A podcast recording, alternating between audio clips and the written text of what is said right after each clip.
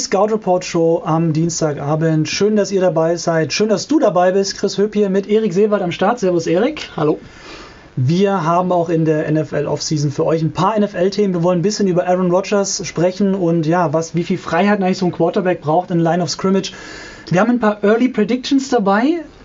Ihr könnt dann entscheiden, wie sehr wir uns dabei aus dem Fenster lehnen oder nicht. Gleich aber völlig verrückt wird es nicht. Das muss man auch sagen. Wir wollen die Sachen ja schon begründen können.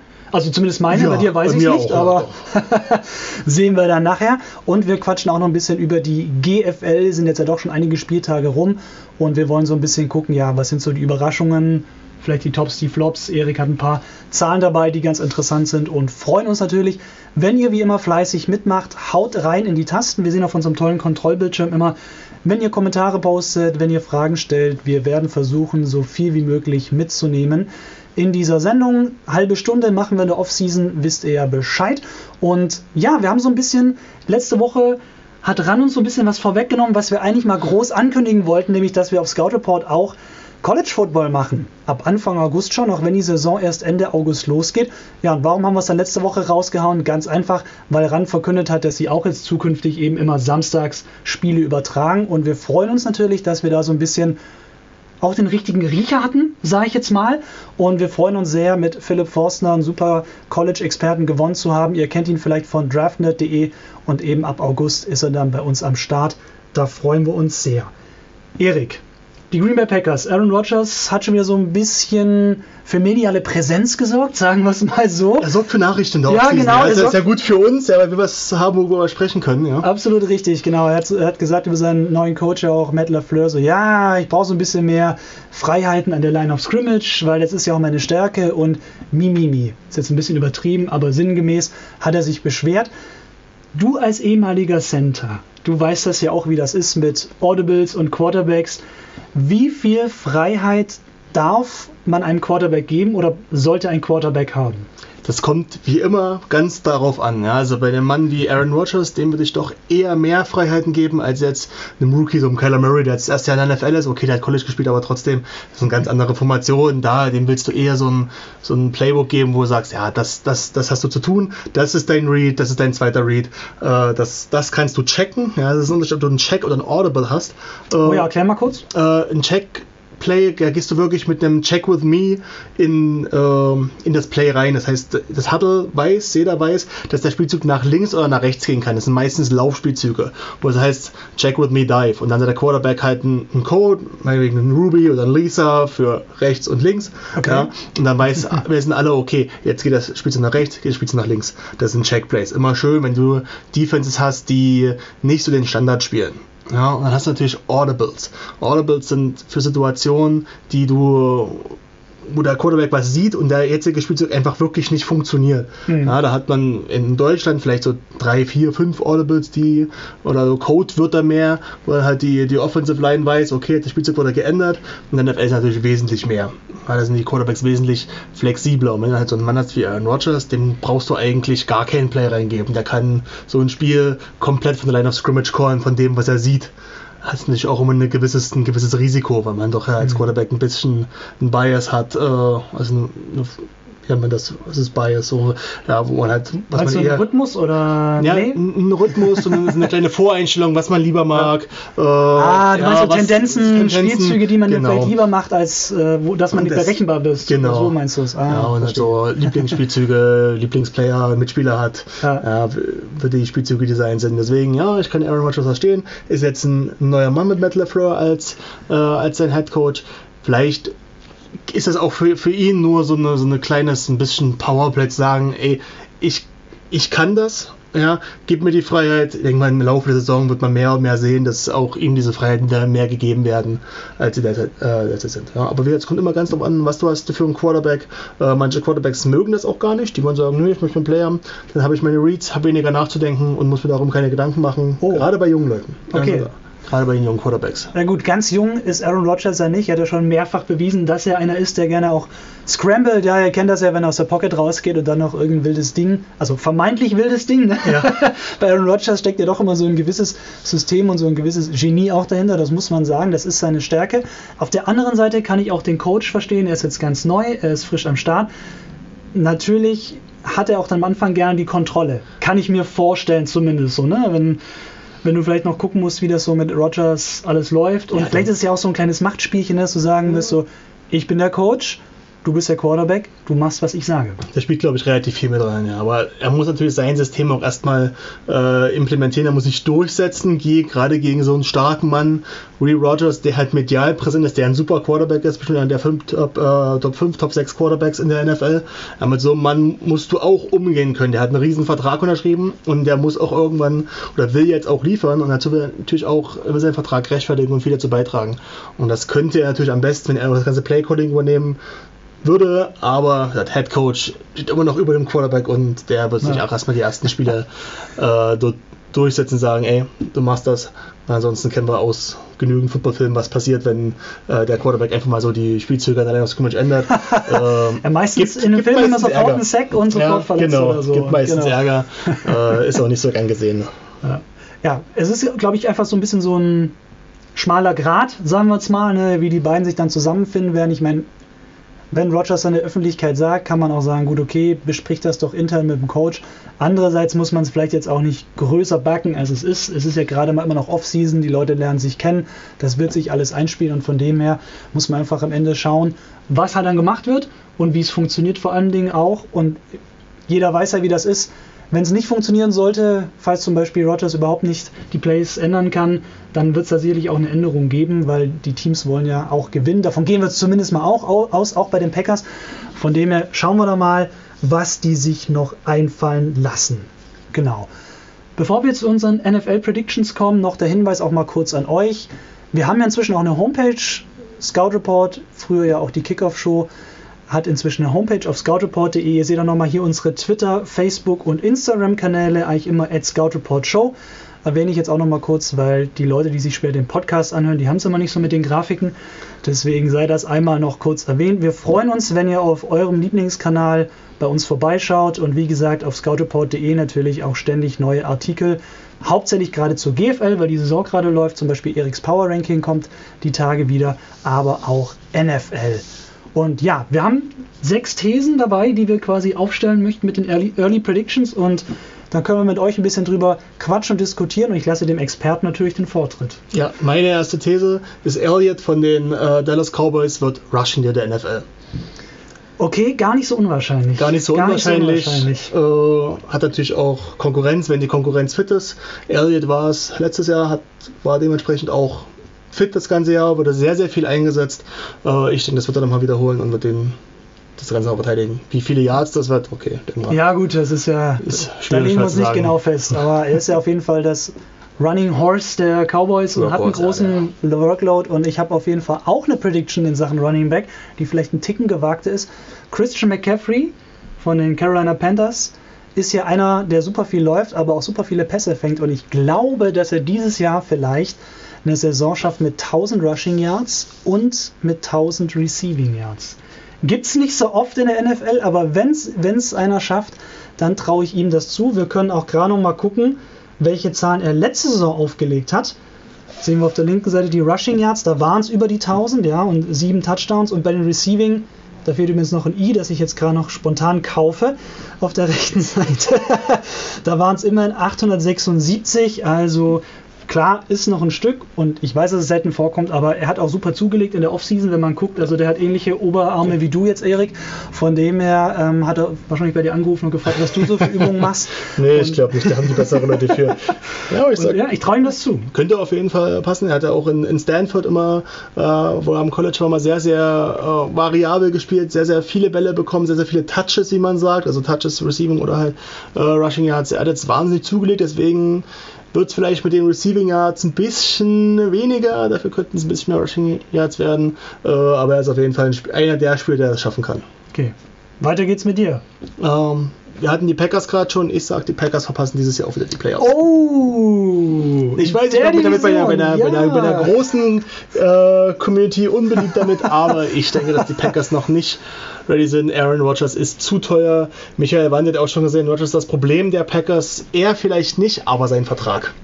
Ja, da, da fehlen halt viele, oder es gibt halt viele Bausteine, die du ihm nicht so zur Verfügung stellen kannst in der Free Agency über mhm. Trades, weil er halt so viel Cap Space, äh, so viel Gehaltsvolumen äh, einnimmt und das ist ja gedeckelt in der NFL und das äh, wird für die Packers mehr und mehr zum Problem und ich glaube nicht, dass sie sich daraus befreien können dieses Jahr.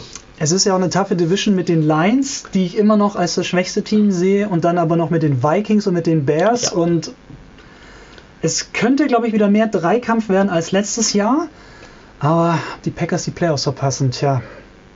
Wenn es dumm läuft, wenn es dumm läuft und es ist eine enge Division und Chicago sehe ich eigentlich auch so ein bisschen vorne und die Packers haben sich, finde ich, in der Offseason eigentlich ganz gut verstärkt, aber jetzt halt nicht mit den großen Namen, muss man auch sagen. Ne? Auch wenn Michael Wanne schreibt, Equanimus St. Brown wird explodieren in Green Bay, das wünschen wir uns natürlich aus deutscher Sicht, am besten auch mit mehreren Touchdowns, aber selbst das wäre ja keine Garantie, dass für die Playoffs reicht. Ja. So, was habe ich hier noch auf meinem schlauen Zettel? Ich habe auch eine Playoff Prediction.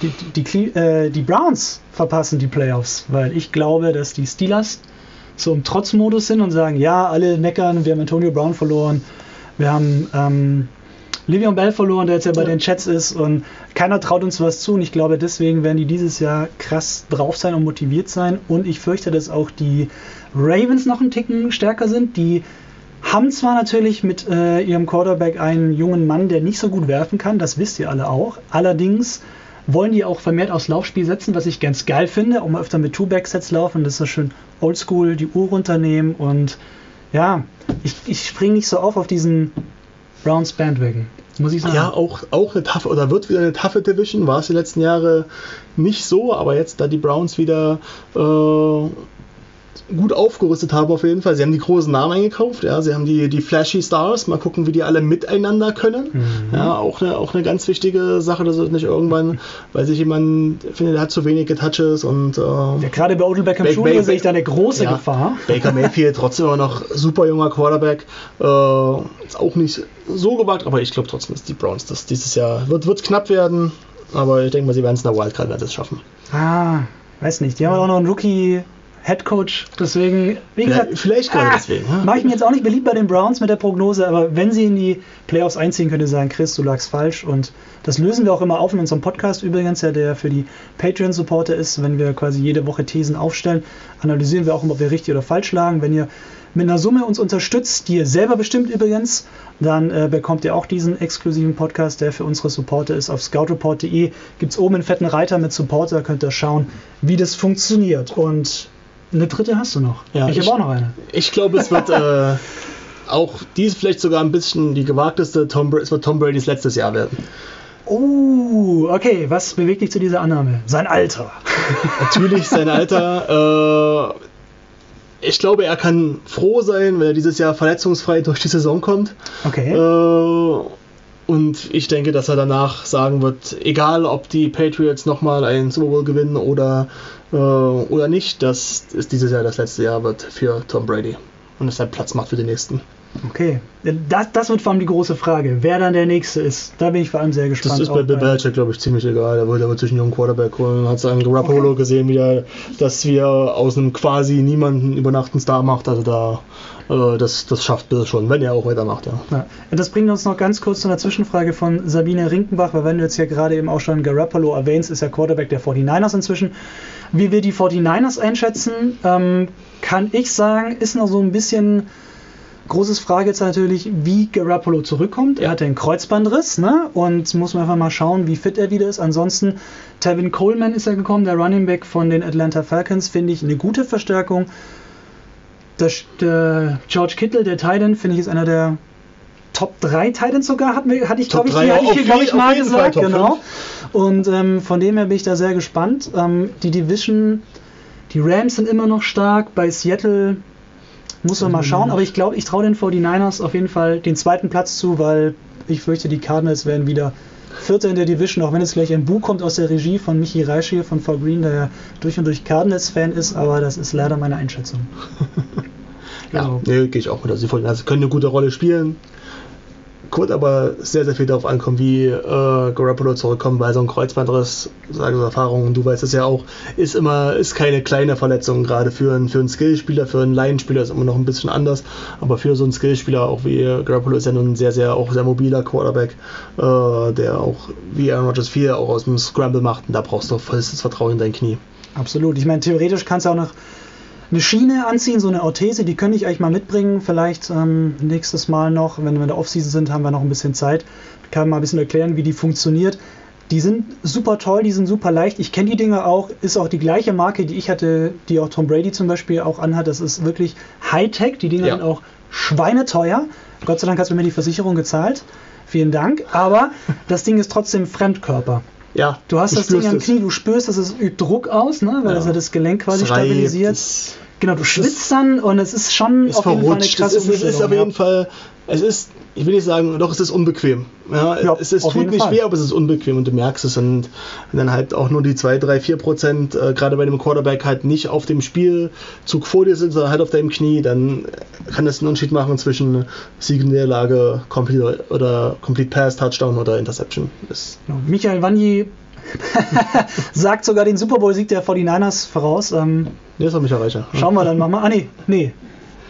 Der Michi Reicher. Michael, Michael Wanji sagt, Super Bowl holt ein Underdog, 9 zu 7 Ach so. Wildcard, also die 49ers. Schauen wir mal, ob das so eintritt. genau. Und ich habe auch noch eine Quarterback-Prediction für die NFL. Andrew Luck wird MVP.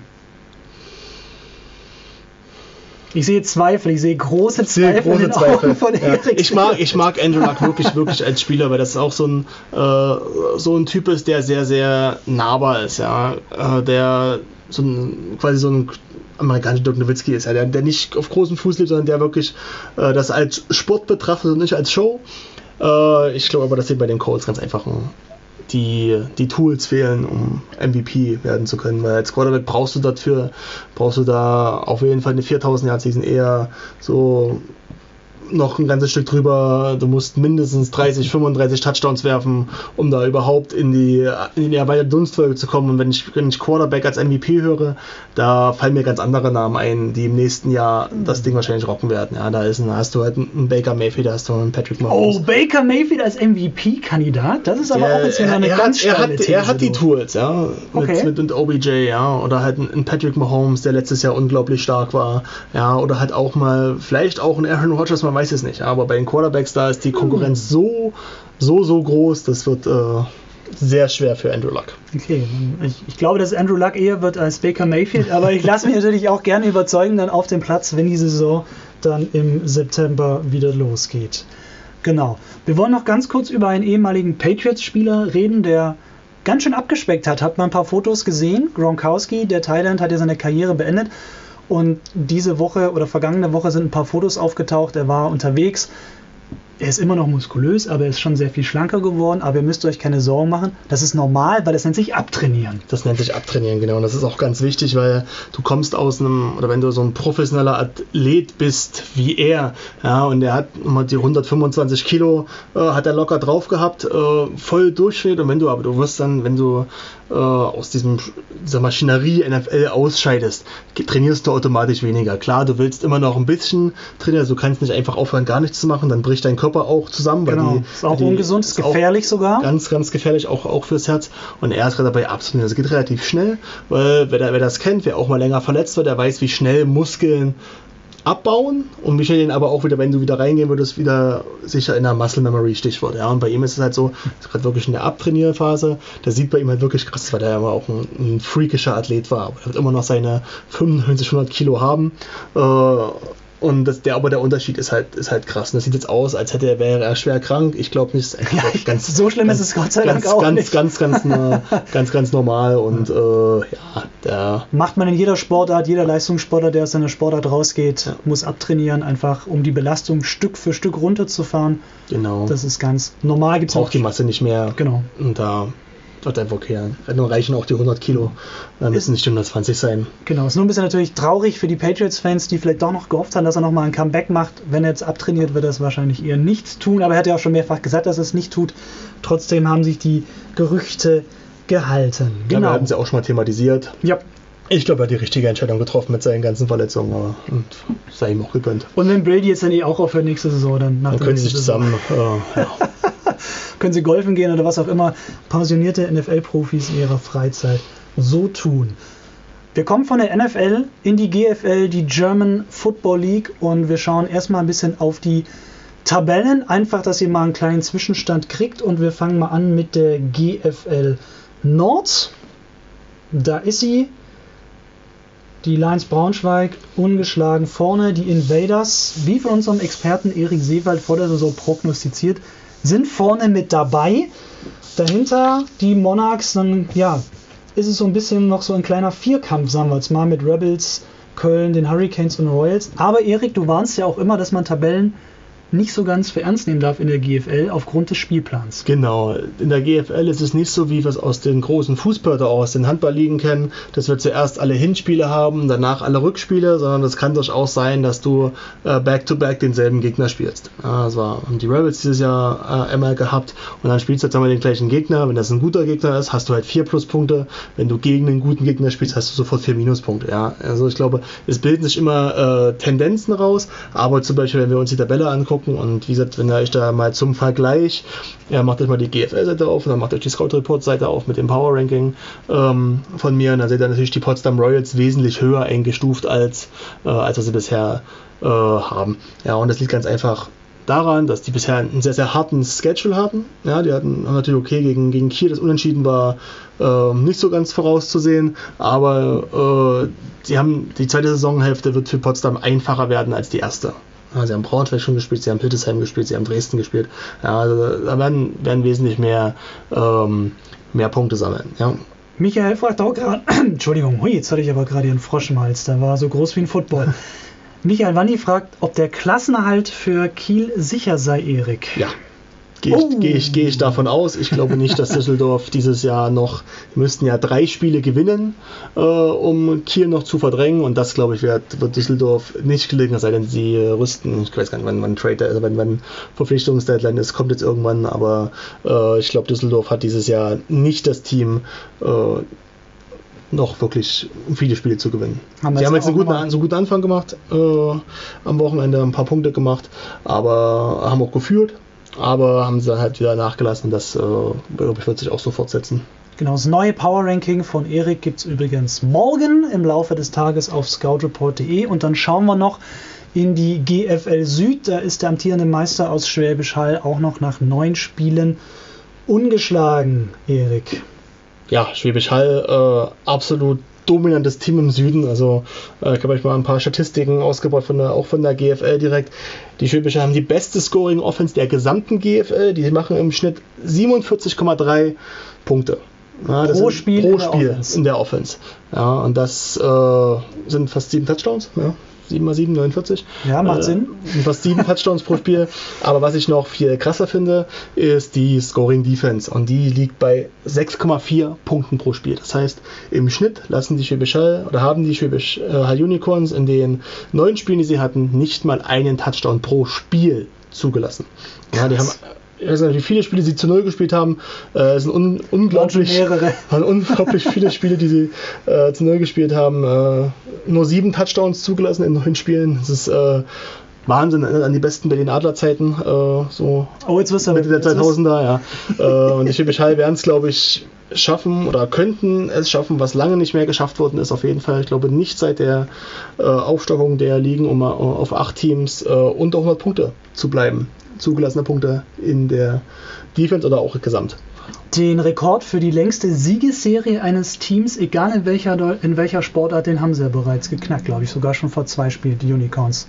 War, glaube ich, eine Serie vom THW Kiel, die sie, glaube ich, eingestellt das kann, hatten. Das kann gut sein. Aber, also das weiß ich nicht mehr sicher, we wen sie eingestellt haben, aber ich weiß sicher, dass quasi die Schwäbischer Unicorns jetzt übergreifend ne, wirklich quasi die längste Siegesserie eines deutschen Sportteams haben. Und das ist schon krass. Das ist, das ist krass und ich glaube auch nicht, dass sie dieses Jahr, also wenn ich jetzt heute äh, einen German Bull Sieger picken würde, wären das für mich die Schwäbischer Unicorns. Äh, die sind unglaublich stark, wahnsinnig konstant und wer die Menschen in diesem kleinen, muss ich fast sagen, diesem kleinen Dorf kennt, ja, die wissen, dass die da, dass der ganze Umkreis dafür brennt und dass sie da ein, ein wahnsinnig geiles Umfeld haben äh, dafür und das zeigt sich halt auch äh, in der Leistung, die sie haben. Genau, ja, wir haben noch ein paar Fragen reinbekommen. Sabine fragt, eine Regionalliga-Football-Frage, die wir aber sehr gut beantworten können, ob die Adler es schaffen, in die zweite Liga aufzusteigen. Also sie, sie wollen es ja zumindest. Sie Bisher sieht es ja auch ganz gut aus. Es sieht sehr gut aus, ja. Vor, also letzt, letzte Woche äh, gab es im Hinspiel der beiden Top-Teams, also die Spandau Bulldogs und die mhm. Berlin Adler, haben sich äh, unentschieden getrennt. Sehr, sehr spannendes Ergebnis. Das heißt, man kann eigentlich sagen, wer das Rückspiel gewinnt, der wird auch äh, in diese Aufstiegsrelegation äh, kommen. Da ist immer die Frage, wie wer aus welcher Regionalliga aufsteigen will. Und dann gibt es immer so einen kleinen Modus und mal so ein Turnier, weil das können bis zu vier Leute sein, äh, die sich um zwei Plätze streiten. Und äh, ja, ich hoffe natürlich, dass die Berlin in die zweite Liga aufsteigen. Das ist der, der Plan, äh, wird auch so offen kommuniziert und äh, ja, es wird alles sogar am letzten Spieltag gegen die Schwander Bulldogs entschieden, Ende August. Sehr, sehr spannend auf jeden Fall. Absolut. Und der German Bowl soll ja auch quasi in Zukunft noch länger sogar in Frankfurt stattfinden, hat die GFL auch vor einigen Tagen bekannt gegeben, bis 2025. Ja, Erik, deine Meinung und du kennst das Stadion ja auch. Ich kenne das Stadion, ich habe da zweimal, zweimal gespielt, beides mal gegen Kiel, ja, einmal gewonnen, einmal verloren. Äh, ist ein sehr schönes Stadion, ist, denke ich mal, auch von der, von der Fanbase, die im Frankfurter Raum ist, äh, die, die ökonomisch richtige Entscheidung. Ja, keine Ahnung, was sie da an Stadionmiete bezahlen, aber äh, es ist, ein, ist natürlich ein, ein Top-Fußballstadion. Ja, es ist fast noch neu, also wenn so ein Stadion zehn Jahre alt ist, äh, wurde zur Fußball-WM 2006 äh, auch renoviert, umgebaut, ausgebaut. Äh, super schönes Stadion, super schöne Kabinen. Ja, wir haben die damals auch äh, ein bisschen, nehmen wir es mal, äh, nicht so ganz ordentlich verlassen. Genau, da, da, da, war doch noch was mit einem Wasserschaden. Was ja, einen kleinen Wasserschaden verursacht. Da mussten dann den äh, den neuen Boden bezahlen. Äh, ist jetzt ist schon ein paar Jahre her, zehn Jahre. Ihr habt ihn ja bezahlt, ihr habt sie kaputt gemacht und gezahlt, dann ist okay, dann ja. darf man es auch erzählen, glaube ich. Aber witzig, deswegen hätten wir uns äh, in 2010 fast in Containern vor der Commerzbank Arena umziehen müssen, weil man, sich, weil man sich in die Kabine lassen wollte. Aber das hat man doch abgebügelt mit einem äh, ja, Deposit, also einer Stark. Kaution. Aber ja. war, ist auf jeden Fall ein schönes Stadion. Äh, ja, es liegt auch einfach schön zentral. Ne? Also ja. Frankfurt ist natürlich gerade auch für Leute aus dem süddeutschen Raum jetzt wieder näher als zum Beispiel Berlin, das muss man auch sagen. Von dem ja, her ist es halt ein bisschen zentraler, was ich mir vorstellen kann, sicherlich auch eine Entscheidung gespielt hat. Ja, du hast Spitzenfluganbindungen. Ja, wir in Berlin haben noch keinen großen Flughafen. Frankfurt hat den schon einige äh, Jahrzehnte. Äh, und kleine Spitze. Ja, das, was auch immer noch eine Rolle spielt, das Stadion ist überdacht. Ja, das Jahrenstadion in äh, Berlin ist halt zum großen Teil offen, das heißt, wenn schlechtes Wetter ist, werden dort alle nass, das heißt, weniger Leute kommen äh, und dort hast du halt wirklich überdacht. Die Hütte ist unglaublich laut, weil die halt das Dach hat. Also da waren, ich glaube, als 2009 waren glaube ich 12, 13.000 Zuschauer und du denkst, das Ding ist ausverkauft. Also da ist es unglaublich laut, äh, wenn dann die 12, 13.000 Fans Radau machen. Äh, du bist sehr nah dran, du hast keine, keine Laufbahn dazwischen. Es ist ein, ein Fußballstadion, ja, was zum Footballstadion wird. Also meines Erachtens ist es die richtige Entscheidung, dort weiterhin zu spielen. Alles klar. Oder wieder zu spielen. Genau, es war ja früher schon mal so und auch wir von Scout Report werden da sein beim German Bowl, ist zumindest der Plan. Wir sind uns auch sicher, dass viele von euch da sein werden. Und Michael Wandi sagt noch, die Adler werden schneller in der GFL sein als die Fertigstellung vom BER. Ja, das ähm, ist ja auch jeder, der so ein bisschen die Geschichte des BER kennt, äh, auch jetzt keine allzu gewagte Prognose. Ich glaube, das, das kann man schon so unterschreiben und mal raushauen. Ist jetzt auch keine Prediction, wo man sagen muss, dafür ähm, hat quasi Michael Wanni seine komplette Football-Expertise aufs Spiel gesetzt. Ähm, das ist, ich weiß ehrlich gesagt gerade gar nicht, wann der BR überhaupt fertig werden soll. Nächstes Jahr. Ähm, ja, okay. ich ich glaube es erst, wenn ich da wirklich einmal wegfliege. Vorher glaube ich da ja. gar nichts. Von dem her ist das vielleicht gar kein schlechtes Schlusswort. Ihr habt auch keine Fragen mehr groß reingepostet. Von dem her würden wir einfach sagen, vielen Dank fürs Zuschauen. Nächste Show am 6. August. Das ist dann auch die letzte Scout Report Show, bevor es dann Ende August, kurz vor der NFL-Saison, wieder jeden Dienstag 19 Uhr live geben wird. Die Show und bis dahin natürlich scoutreport.de, die Website, die euch versorgt mit hintergründigen Infos zur NFL, auch ein bisschen der Offseason, natürlich jetzt auch gerade viel GFL. Wir planen noch eine spezielle Themenwoche für Mitte, Ende Juli, auf die ihr euch freuen könnt. Ich sage nur so viel, hat ein bisschen was mit dem hier zu tun. Für die Podcast-Leute, ich habe mir gerade an den Kopf getippt. Also es geht so ein bisschen um den Kopf beim American Football. Da wird Erik auch schön was beisteuern und morgen gibt es erstmal nochmal das fette Power Ranking von dir. Genau, morgen das Power Ranking ist auch schon gut die fertig. So, so. Packen, packen, noch, packen noch ein bisschen Schliff rein und dann Wunderbar. geht's raus.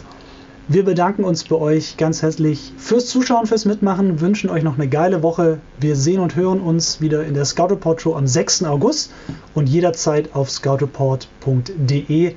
Bis dahin, lasst euch nicht tackeln.